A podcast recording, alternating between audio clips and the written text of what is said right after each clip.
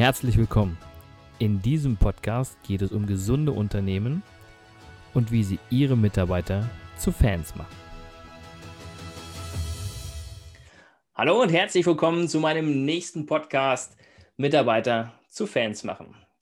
Und ich freue mich heute ganz besonders. Ich habe heute eine Expertin da, eine Kommunikationswissenschaftlerin, eine NLP-Expertin, ein Master, eine Master-Coach-Expertin. Sie unterstützt Trainer, Berater und Coaches auch beim Weiterkommen und hat auch einige Unternehmen, wo sie die Führungskräfte unterstützt. Und vor allen Dingen, so habe ich sie jedenfalls in ihrer Vita auch gelesen, sehr gern weibliche Führungskräfte. Und ich freue mich, dass sie heute die Zeit hat, bei mir im Podcast zu sein. Herzlich willkommen, Ingrid Hutari. Ja, grüß dich, Christian. Vielen Dank, dass du mich eingeladen hast. Ja, sehr gerne, liebe Ingrid. Wie ist es denn momentan in der aktuellen Situation? Wie geht's dir? Ich gehöre ja zu den glücklichen Menschen, denen diese Krise im Grunde eine neue Chance spendiert hat, weil ich äh, vor Corona permanent gereist bin, also fast okay. jede Woche, und jetzt halt ganz viel umgestellt habe auf Online ja. Und äh, dann auch gleich die Chance genutzt habe, den Unternehmen, mit denen ich kooperiere, zu sagen, dann machen wir es auch nachhaltiger. Das heißt, ich fahre nicht mehr irgendwo hin und halte ein oder zwei Tage Seminar, sondern ich mache einen Vormittag, dann lasse ich die Leute umsetzen und mhm. mache zwei, drei, vier Wochen später den nächsten Vormittag, sodass ich für mich viel mehr Feedback kriege. Mhm viel weniger unterwegs bin. Das heißt, ich genieße es durchaus, jetzt mehr Zeit zu haben für meinen Mann, für mein, meine Familie ne? Und nachhaltiger arbeiten kann.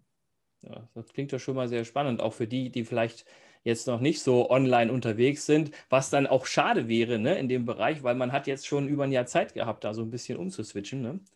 Ja, also ich arbeite ja viel auch für Verwaltungen. Ja. Da hat es am Anfang gedauert. Okay. Und viele haben auch erstmal nur verschoben. Und irgendwann stellte sich raus, okay, jetzt müssten wir ja wieder verschieben. Mhm. Und dann müssten wir wieder verschieben. Und irgendwann haben wir dann gesagt, so jetzt stellen wir auf Online um. Und ich erlebe viele Leute, die sehr überrascht sind, dass das ja auch ganz toll sein kann. Das stimmt, das stimmt. So haben wir uns ja auch übrigens kennengelernt, ne? über die Seki-Ausbildung, wo du dann den NLP-Part übernommen hast und ähm, wo ich sehr begeistert darüber war, auch, dass es online funktioniert, was man sich im ersten Moment ja nicht vorstellen kann. Ich kann mich auch erinnern, dass selbst unser Netzwerkleiter, als das, als das Ganze losging und ausgerechnet wir NLP-Trainerinnen haben gesagt, lasst uns online gehen. Mhm. Und die Skepsis war groß. Ausgerechnet ihr mit eurem NLP wollt online gehen? Und wir haben gesagt, klar, kein Problem. Ich mache das vor und dann gehen wir in die Breakout-Sessions, also in die Übungsräume. Und es funktioniert sehr gut und ich finde, es funktioniert auf jeden Fall besser, als wenn äh, die Leute die Maske vom Gesicht haben ja. und ich sehe nur noch die Augen. Ja, da kann man nicht, dann kann man nicht so gut arbeiten. Das stimmt, das stimmt. Ja, also es fehlt ganz viel Ausdruck dann. Ne? Das, das stimmt. Viel Ausdruck. Der Körpersprache hätte man vielleicht noch, aber der Ausdruck im Gesicht fehlt. und ich liebe es, wenn die Leute lachen und ich das Lachen sehen kann. Ja, das stimmt. Das stimmt. Liebe Ingrid, äh, NLP äh, Master Coach, das warst du ja nicht immer. Du hast mal ganz anders angefangen. Du warst zwischenzeitlich auch mal irgendwie Flugbegleiterin zwischendurch. Ja. Und äh, dann nimm uns doch mal ganz kurz mit. Wie war so dein Weg bis jetzt oder bis zu dem, was du jetzt tust? Ja, ich ähm, bin immer schon eher so ein bisschen durch die Gegend gesprungen. Okay. So, und ich glaube, also wenn im NLP gibt es ja so die Grundidee von Leuten, die hinzuorientiert sind, die wissen, was sie wollen und die weg von's, die immer mhm. dann äh, sich bewegen, wenn es schlimm genug ist. Mhm. Ich gehöre vom, vom Naturell her eher zu den weg von's. Und deswegen gibt es bei mir auch keinen klaren hinzu-roten Faden im Leben, sondern immer dann, wenn was schrecklich war, habe ich halt eine Alternative gesucht. So bin ich zur Fliegerei gekommen. Also ich habe zu Ende studiert, habe damals während des Studiums mit einer Firma zusammengearbeitet. Wir haben die erste große Dinosaurierausstellung in Deutschland gemacht, ne? mit langen Schlangen damals in Bonn. Und bis ich fertig war mit Studieren, hatte sich die Firma aber zerstritten. Oh. Und damit war dann der Job weg mit der Anschlussjob, den ich eigentlich schon hatte. Oh. Und dann bin ich mehr zufällig über irgendwie so eine Zeitarbeitsvermittlung der damaligen, des damaligen noch Arbeitsamtes bei einer Bank gelandet. Und die fanden mich gut und haben mir gleich einen Trainee-Vertrag angeboten. das war das Schlimmste, was ich in meinem Leben, also okay. ich, war, ich fühlte mich lebendig begraben. Oh nein. Also 9, ne, 9 to 5 war nicht meins. Ja. Und äh, so dieses Gefühl von, äh, ich weiß heute schon, wo ich morgen sein werde und übermorgen und in zehn Jahren und in 15 Jahren. Im Arbeitsvertrag stand auch noch drin, bis zum 65. Lebensjahr. Es würde heute in keinem Arbeitsvertrag mehr stehen, aber ich fand es eine ganz schreckliche Drohung. Mhm.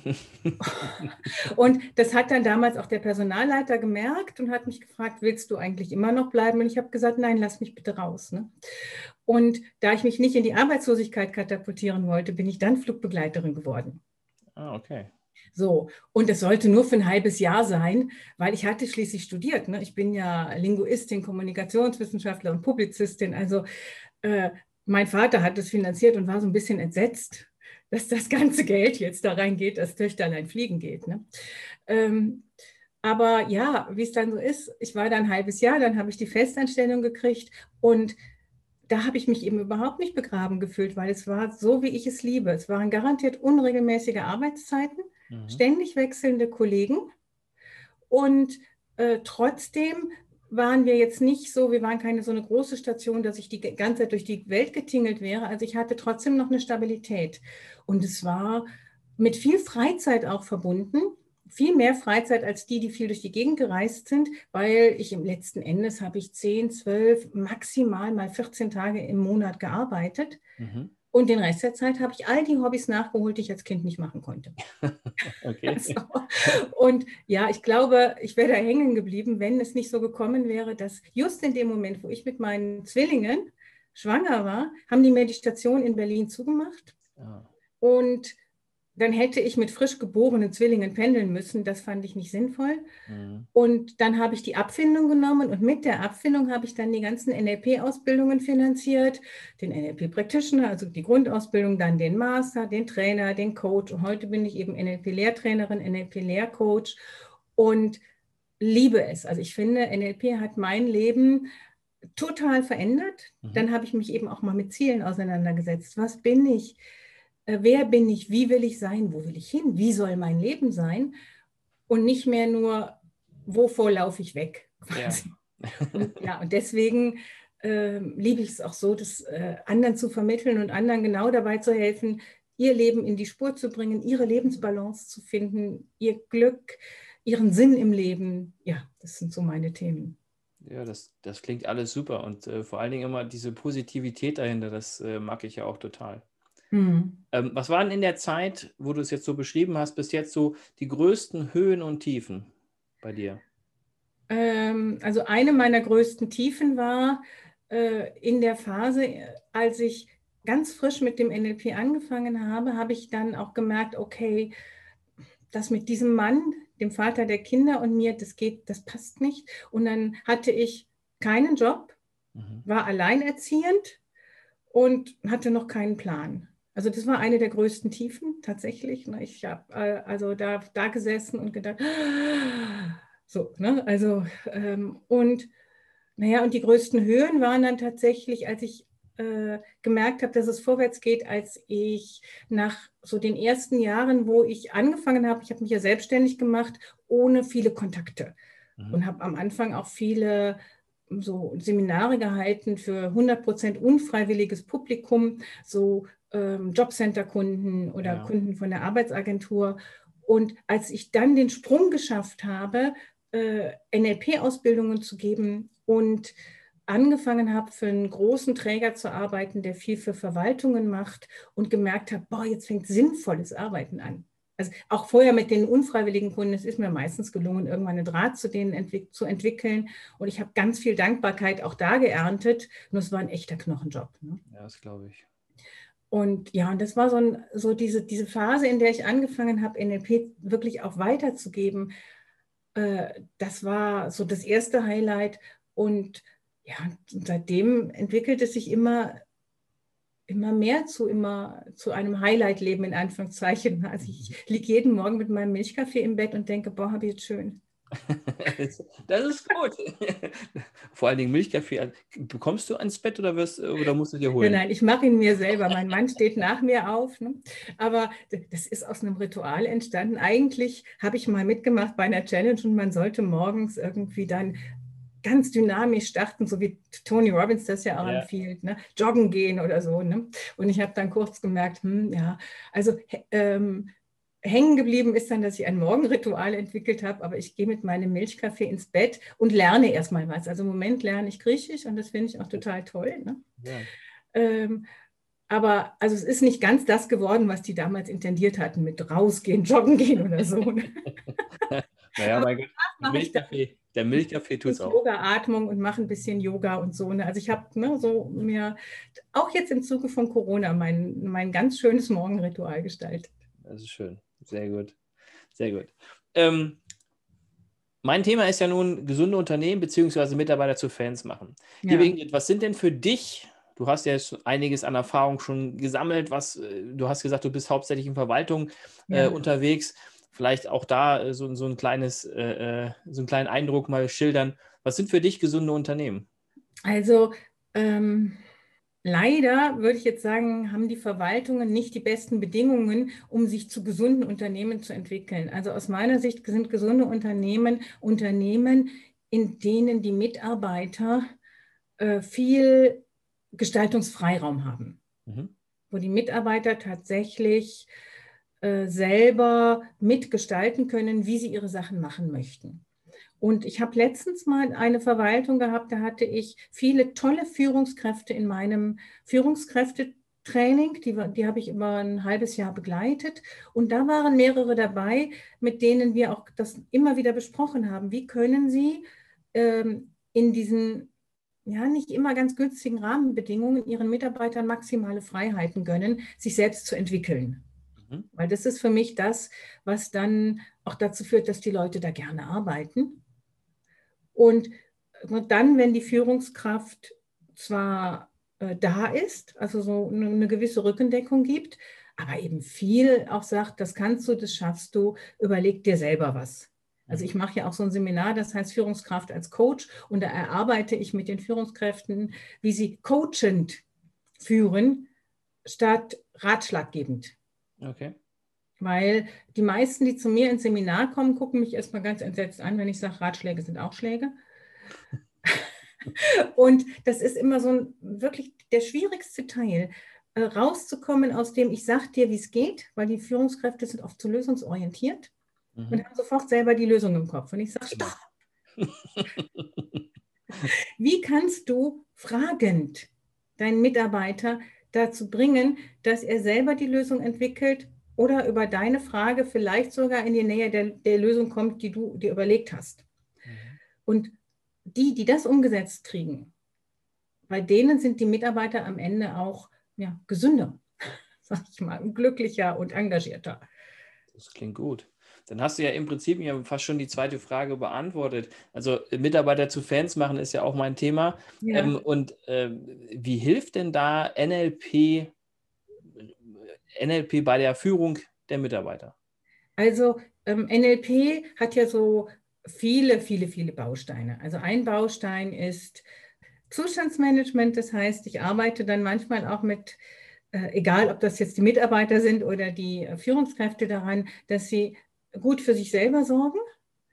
Ähm, ein Baustein gerade beim Thema Führen ist dieses, welche Fragen stelle ich denn, damit ich eben gut führen kann. Also tatsächlich Mitarbeiter zu Fans machen heißt ja bei mir, äh, ihnen diesen, diesen Raum geben, selber zu agieren, selber zu denken, selber was zu entwickeln. Und dafür brauche ich eine Frage, eine sinnvolle Fragetechnik. Und wir wachsen auf mit der Frage, warum. Ja, ja. Und viele, mit, viele Führungskräfte haben sich nie gefragt, weil sie auch selber ne, nicht auf die Idee gekommen sind, welche Fragen könnte ich denn stellen, die zielführend sind und fragen dann, warum hast du nicht XY gemacht? Dann muss der arme Mitarbeiter sich rechtfertigen. Mhm. Und also arbeiten wir daran, mit welchen Fragen könnten Sie die Mitarbeiter dahin führen, ähm, dass sie Ideen entwickeln. Mhm. Also äh, lieber zu fragen, was brauchst du, um ähm, XY erreichen zu können? Was brauchst du, um das vielleicht in einer kürzeren Zeit hinzukriegen oder um äh, strukturierter an die Sachen ranzugehen, statt immer wieder zu sagen, warum hast du es nicht geschafft? Ne? So, also das heißt, und das NLP hat viel zu bieten im Bereich Fragetechniken, im Bereich äh, konstruktive Fragetechniken, zielorientierte, ressourcenorientierte Fragetechniken. Und der dritte Bereich ist der, wo ich sage, nichts hat irgendeine Bedeutung außer der, die ich ihm gebe, mhm. immer wieder aufzuhören, auf der Basis der eigenen Interpretation zu interagieren sondern viel mehr nachzufragen und auch die eigene Interpretation in Frage zu stellen. Wenn ein Mitarbeiter vielleicht seine Leistung nicht abrufen kann, nicht zu sagen, oh, der ist halt zu blöd, sondern zu gucken, okay, und auch nicht zu interpretieren, ne, der, der, wird es nie schaffen, sondern wirklich immer wieder zu gucken, okay, ähm, was könnte denn dahinter stecken? Mhm. Ja. Und wenn ich dem Mitarbeiter vielleicht nicht, nicht so einen Stempel aufdrücke wie zu dumm, zu langsam, zu sonst irgendwas, sondern okay, das ist halt jetzt jemand, der sehr, sehr gründlich arbeitet oder der vielleicht äh, nochmal zwei Leitplanken mehr braucht, keine Ahnung, ne? dann mhm. ähm, bin ich weniger in meiner Interpretation oder ich gucke, dass ich eine Interpretation finde, die für uns beide nützlich ist. Oh. Ja, das finde ich immer sehr spannend, wenn ähm, die Mitarbeiter schnell abgestempelt werden. Ne? Ähm, du hast immer gerade gesagt, das Warum, nach Warum-Fragen sollte man etwas meiden. Aber ich weiß, grundsätzlich alle Warum-Fragen sind aber nicht verkehrt, oder? Nein, also im NLP ist es so, dass wir am Anfang sagen, im Praktischen, also in dieser ersten Grundausbildung, Warum-Frage gestrichen, die kommt im Master wieder. So. Und im Master beschäftigen wir uns dann zum Beispiel mit Werten. Und bei Werten geht es ja oft um die Frage, was ist dein Warum? Mhm. Und das passt wieder zu dem, was ich vorhin sagte, Sinn. Ne? Wie kriege ich Sinn in mein Leben? Und da ist die Warum-Frage, dieses Warum äh, mache ich, was ich mache, mhm. wieder sehr, sehr nützlich. Nur wenn ich immer frage, warum hast du etwas nicht gemacht? Ja. Oder warum ist das nicht passiert? Ähm, und warum passiert das immer mir? Dann ist sie nicht zielführend, weil dann ist sie nur, dann lädt sie oft zur Rechtfertigung ein oder sie geht so in die Vergangenheit. Mhm. Äh, da streiche ich alle Warum-Fragen, aber die, was ist mein Warum? Die ist schon, ne, aber die kommt dann im Master quasi, wenn man eine klassische NLP-Ausbildung macht, dann geht es um die Werte ganz intensiv im Master und da ist das Warum dann wieder erlaubt. Okay. Ja, das, das ist ja auch sehr spannend, weil ja ähm, auch ganz viele Coaches immer mit dem, was ist denn dein Warum auch arbeiten. Ja. Ähm, ich finde, dass auch in der, gerade in der, in der aktuellen Arbeitssituation mit den neuen ähm, Auszubildenden und auch mit den neuen Mitarbeitern oder die jetzt gerade in das Berufsleben starten, das Warum ganz groß ist, oder? Hast du das schon mitbekommen? Es ist eine neue Generation, die da unterwegs ist. Ne? Also ähm, ich war vor anderthalb Jahren, also jedenfalls zu einem Zeitpunkt, wo man noch auf normale Offline-Vorträge gehen durfte, ähm, auf einem Vortrag, bei einem Vortrag von einer ähm, Professorin, die auch erzählte, dass ähm, da eine neue Generation ranwächst, die, die forscht zu dieser Generation Y. Mhm. Und die sagte tatsächlich auch, und dann gibt es ja ne, also ne, XYZ, also dann, ne, da, da, ich weiß gar nicht, und sie wussten noch nicht, wie sie die nächste nennen, ob das dann wieder Generation A wird, aber sie sagte tatsächlich auch, sie haben die Erfahrung gemacht, da hat sich was verändert. Die Menschen sind nicht mehr so ohne weiteres bereit, diese Jüngeren, ihre Lebensqualität unterzuordnen der Sicherheit und dem, dass ich ja dankbar sein darf, dass ich einen Job habe. Mhm. Also ich persönlich gehöre ja zur Babyboomer-Generation. Ne? Und diese Babyboomer, die hatten halt die Herausforderung, wir waren immer zu viele. Also wir, ne, wir werden das auch ein Leben, das wird, werden wir auch nicht mehr los. Wir werden auch als Rentner zu viele sein. Ne? Also Gott sei Dank habe ich nicht vor, Rentnerin zu werden, aber äh, ne, das ist einfach so was, da können wir auch nichts für, wir bleiben zu viele. Ne? Und das führt natürlich auch zu einer gewissen, insgesamt unterordnenderen Mentalität. Und da war, ne, und, das, und da konnte die Chefgeneration einfach noch sagen, mach das und dann haben wir das halt gemacht. Ne? Ich war noch nie ganz so. Ne? Also aber. Äh, Schon immer so ein kleiner Freigeist, ne? Ja, deswegen bin ich ja auch äh, nur kurz angestellt gewesen, also 9 to 5 ganz kurz und Flugbegleiterin etwas länger und dann halt in die Freiberuflichkeit gegangen. Aber was ich meine, ist tatsächlich die jüngere Generation, das merke ich auch bei meinen Kindern, die sind schon völlig selbstverständlich damit aufgewachsen, dass sie zum Beispiel, meine Tochter sagte dann irgendwann mal zu mir völlig empört über einen Lehrer, das war überhaupt nicht wertschätzend. Das fand ich total lustig, weil ich hätte nie erwartet, dass Lehrer wertschätzend agieren sollen müssen. Also ich hatte auch wertschätzende, verstehe ich hatte tolle Lehrer auch, ne? Mhm. die gab es auch schon in meiner Generation, aber diese im Grunde fast selbstverständliche Erwartungshaltung von, es hat wertschätzend zu sein, ne? Mhm. die ist neu. Und ich denke, das ist auch gerade in den Verwaltungen, knirscht es da auch ganz oft. Ja. Das merke ich immer wieder, dass die jüngeren Leute äh, sich an diesen doch sehr festen Strukturen sehr reiben.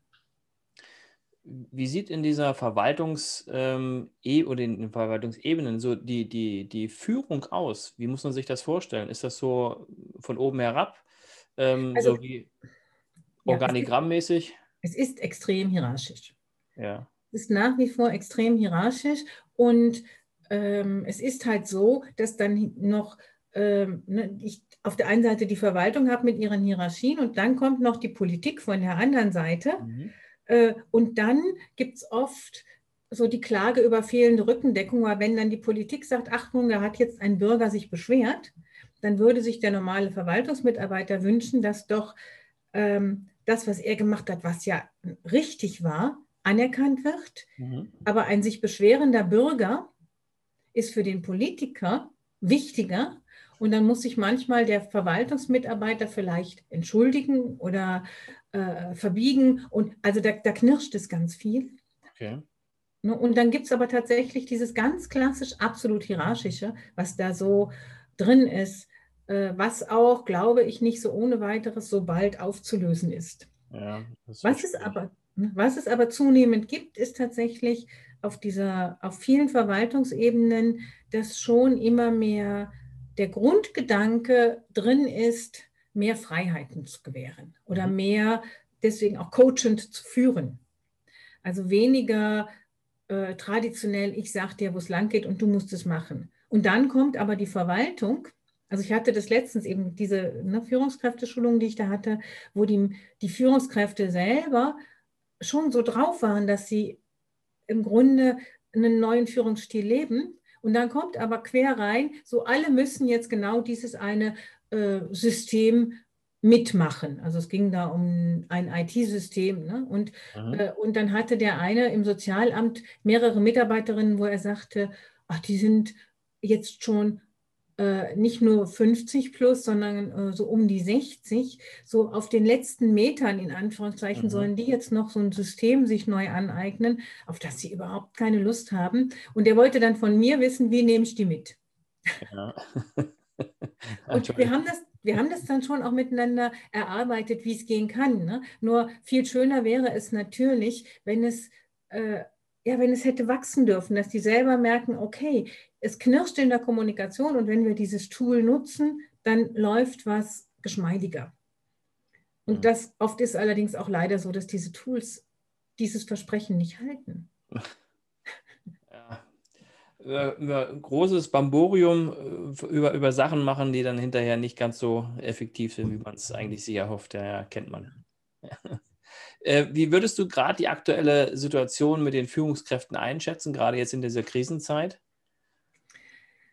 Ähm, die müssen sich ja auch total neu orientieren, ne? weil bis, bis zu Corona gab es wenig mobile Arbeitsplätze, wie das dort meistens heißt, weil die dürfen es nicht Homeoffice nennen, weil wenn es dann Homeoffice heißt, muss es dort auch ein ähm, irgendwelchen Richtlinien von, weiß ich nicht, Berufsgenossenschaft, nee, das ist bei denen nicht Berufsgenossenschaft, aber jedenfalls muss es ja dann. Von welchen Richtlinien sprechen, ja. Richtlinien, also vom Arbeitsplatz, Ergonomie und Gedöns. Also der, aber der mobile Arbeitsplatz muss das nicht, deswegen heißt es mobiler Arbeitsplatz. Ne? Okay. Und das hatten die ja vor Corona in sehr geringem Maße. Und jetzt führen die plötzlich alle virtuelle Teams. Also das ist schon eine neue große Herausforderung. Und auch da gibt es welche, die kommen da gut mit klar. Es gibt auch Mitarbeiter, die kommen gut klar und welche, die schaffen es gar nicht. Also ich bin zurzeit zum Beispiel viel an Universitäten oder Hochschulen und habe viel mit Professorinnen zu tun mhm. und zum Teil halt auch mit Professorinnen, die selber im Bereich Wirtschaftswissenschaft lehren und die neuesten, also ne, denen ist Design Thinking und äh, Scrum, das lehren die. Ja. die. die. können natürlich so führen äh, und die kriegen auch das mit ihren virtuellen Teams gut hin und die nutzen auch weiß ich nicht, Trello oder Asana oder wie all diese Tools heißen mögen zum, äh, zur Koordination, die sind super gut aufgestellt und die kriegen ja. das auch hin. Naja, und äh, die normale Verwaltung darf aber solche Tools ja gar nicht erst nutzen, weil es auf ihren Rechnern gar nicht erlaubt ist. Ach so, oh.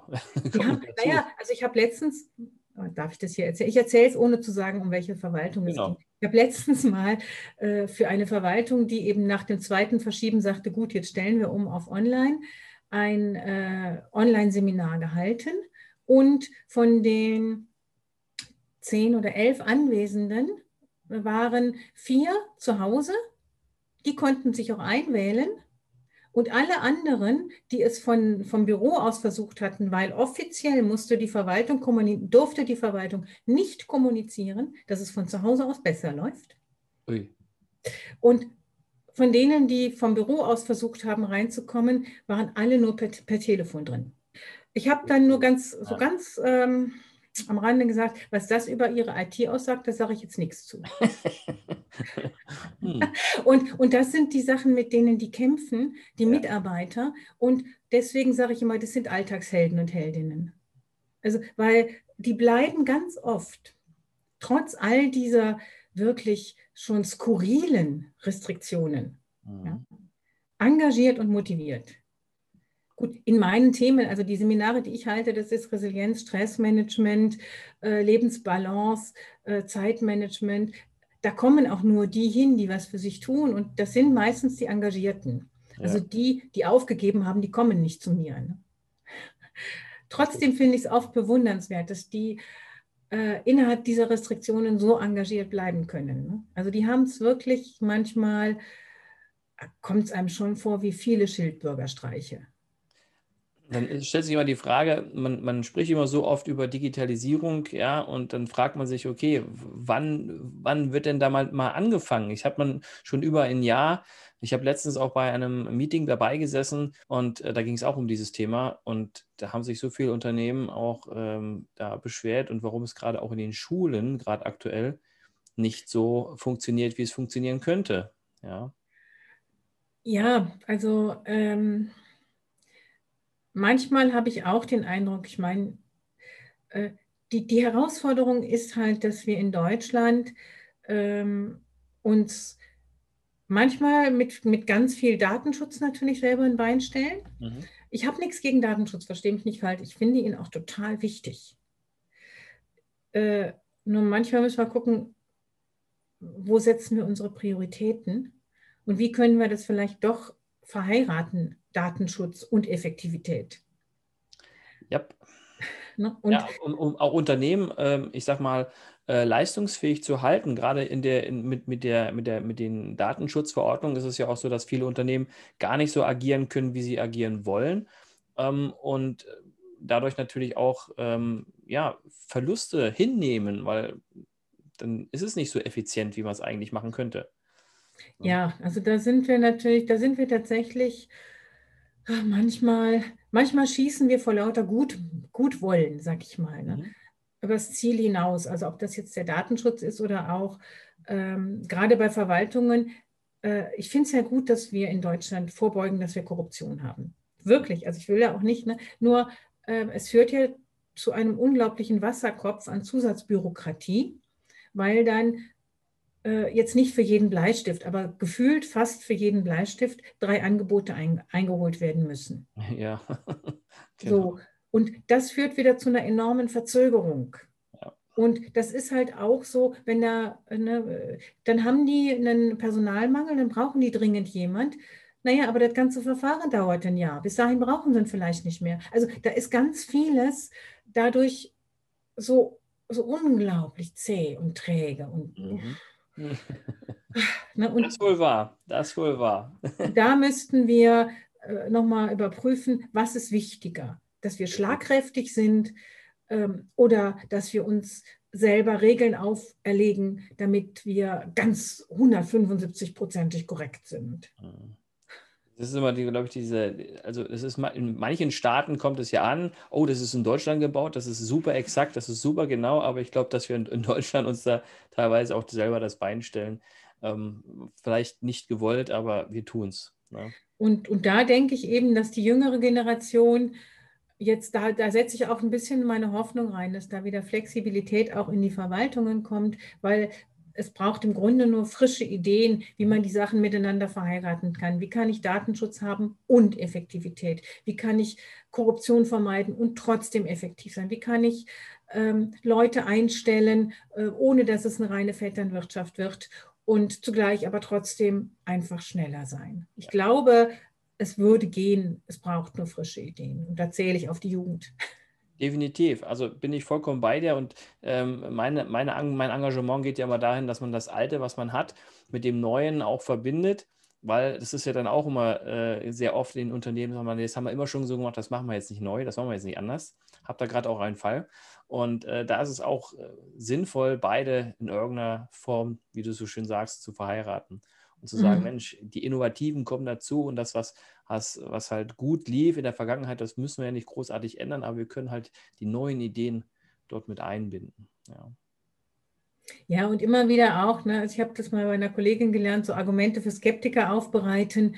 Also äh, mit den Skeptikern in so einem Kommunikationsprozess sie abholen, wo sie stehen, ihnen dann schöne neue Metaphern kreieren äh, für die neuen Ideen, ähm, also und dann sie auch ein Stück weit mitnehmen, ähm, dass sie sich auch öffnen dafür, dass man es auch mal anders probieren kann.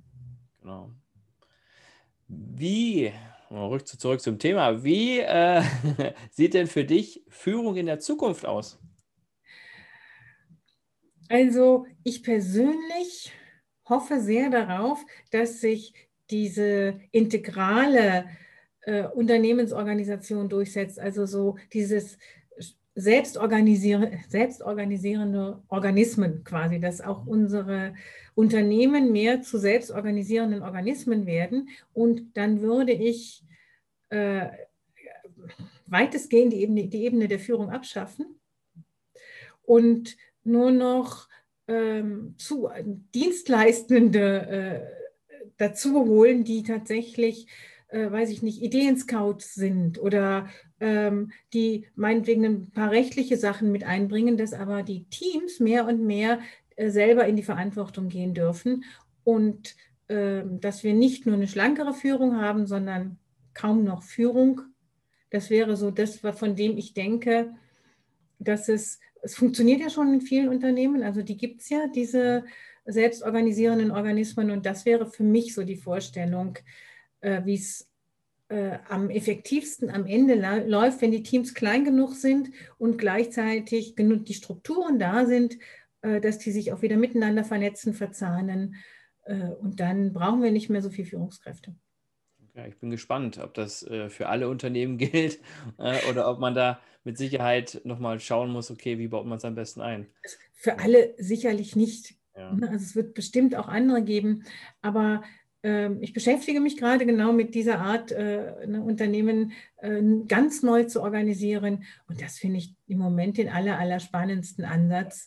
Äh, und ich merke das selber an manchen Stellen, ähm, da wo ich, da wo Führung zum Engpass wird, da nervt es. Ne? Und mhm. wenn ich weniger Führungskräfte habe, dann habe ich auch weniger Engpässe. Ja. Und, und gut, ich, ich mag es natürlich auch, selber mit beteiligt zu sein. Ne? Also nun, du meinst ja Mitarbeiter zu Fans machen. Das läuft für mich über äh, Teil der Entscheidungen sein. Und wenn ich es schaffe, die Teams kommunikativ so zu ermächtigen, dass sie miteinander gute Entscheidungen treffen können und dort auch bestimmte Entscheidungsstrukturen einführe, die eben nicht faule Kompromisse sind, sondern ne, so das, es braucht eine gute Entscheidungsstruktur und Kultur. Ne? Äh, und dann habe ich lauter Mitarbeiter, die Fans sind. Genau. Ja, das klingt sehr, sehr spannend. Und jetzt muss ich noch eins erwähnen. Wir haben am Anfang eins vergessen, aber meine äh, lieben Zuhörer, die wissen das ja schon. Ähm, ich habe ja am Ende immer von, von meinen äh, Gästen immer drei, drei Ideen oder drei Möglichkeiten, die die Unternehmer ähm, mitnehmen können und ausprobieren können. Und jetzt würde ich ganz gern von dir, von dir die drei ähm, Ideen haben wollen für die Unternehmen. Ja, also da gehe ich jetzt mal ganz pragmatisch zurück zu meinem geliebten NLP. Ne? Ja, sehr gerne. Sag, also äh, Tipp Nummer eins ist, was immer du tust, geht zuerst in einen guten Zustand. ja, also äh, ja, ich lasse ihn mal so stehen, was immer du tust, geht zuerst in einen guten Zustand. Ne? Mhm. Und ähm, der Tipp Nummer zwei, der klingt auch so banal, ne? aber das ist, äh, das heißt, äh, für mich ganz essentiell, Resultat kommt von Tat. Ich habe ganz oft so Leute, die sagen, ja, könnte man ja mal machen, könnte man ja mal ausprobieren. Ne? Könnte man ja mal heißt meistens mache ich nicht und deswegen Resultat kommt von Tat. Und das andere, das hatte ich vorhin schon erwähnt zu diesem ganzen Thema Interpretation und so, nichts hat irgendeine Bedeutung, außer der, die ich ihm gebe. Mhm. Und wenn es mir im Alltag gelingt, meine erste Bedeutung öfter zu hinterfragen und eine zielführendere zu finden, ich glaube, dann kann ich auch ganz viel bewegen. Das klingt sehr spannend.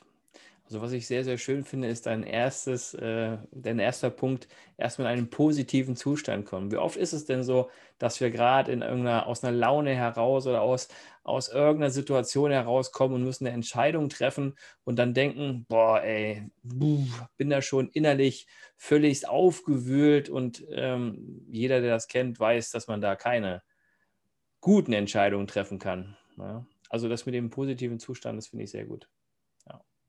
Und da hat das NLP natürlich eine Menge zu bieten. Ja, ja, ja. ja. Also ich werde da auch noch einiges mehr machen über NLP. Das, äh Du hast gesagt, in Griechenland bietest du auch sowas an, ne? oder wo war das? Ja, ich habe auf, ähm, ne, ich, ich, lerne ja jetzt Griechisch, weil der Mann, ja, genau. den ich geheiratet habe, schon das Ferienhaus äh, auf Kreta hatte, bevor ich ihn kannte.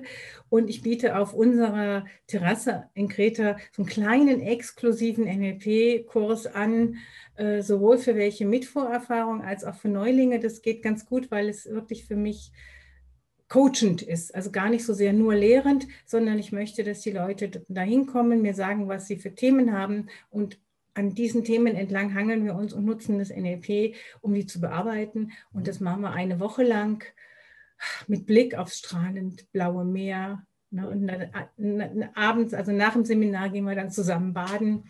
Und ja, es ist einfach großartig. Äh, und das habe ich letztes Jahr im äh, September gemacht und ich biete es auch dieses Jahr Ende September, Anfang Oktober an. Wirklich exklusiv, sechs bis acht Leute. Mhm. Und es ist total schön. Das hört sich sehr gut. Wo kann man dich denn noch überall finden? Äh, naja, also meine Homepage heißt offene-horizonte.de. Ne? Okay. Also, und da habe ich einen Blog und ähm, sonst bin ich, hast du ja schon erwähnt, Trainerin in der The Key Business Coach Ausbildung. Da kann man mich auch finden und äh, bei mir NLP lernen. Und ähm, natürlich kann man auch auf meiner Homepage äh, finden, dass man sich auch äh, von mir coachen lassen kann. Mhm. Zu, ähm, insbesondere eben die weiblichen Führungskräfte, äh, weil ich so oft erlebe, dass Frauen äh, so an ihre Grenzen und über ihre Grenzen hinausgehen. Äh, und denen helfe ich dann dabei, äh, eine gesunde Lebensbalance zu entwickeln und wieder Spaß und Freude äh, an, sowohl am Beruf als auch am familiären zu haben. Schön. Das klingt doch gut.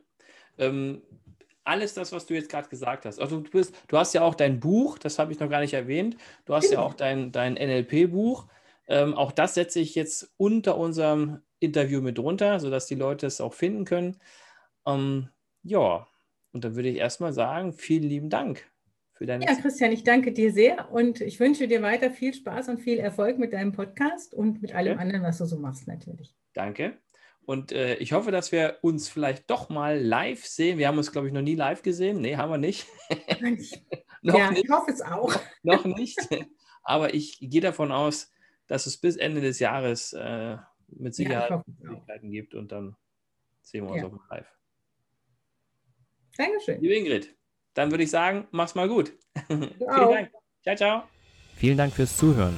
Ich hoffe, der Podcast hat Ihnen gefallen und ich würde mich ganz besonders freuen, wenn Sie mir eine 5-Sterne-Bewertung bei iTunes oder Spotify oder wo auch immer Sie diesen Podcast gehört haben, geben würden. Für alle weiteren Infos besuchen Sie uns doch auf unserer Homepage unter www.christian-brink.de oder schreiben Sie uns eine E-Mail unter info at christian-brink.de. Ich würde mich freuen, von Ihnen zu hören und Sie dabei zu unterstützen, Ihre Mitarbeiter zu Fans zu machen.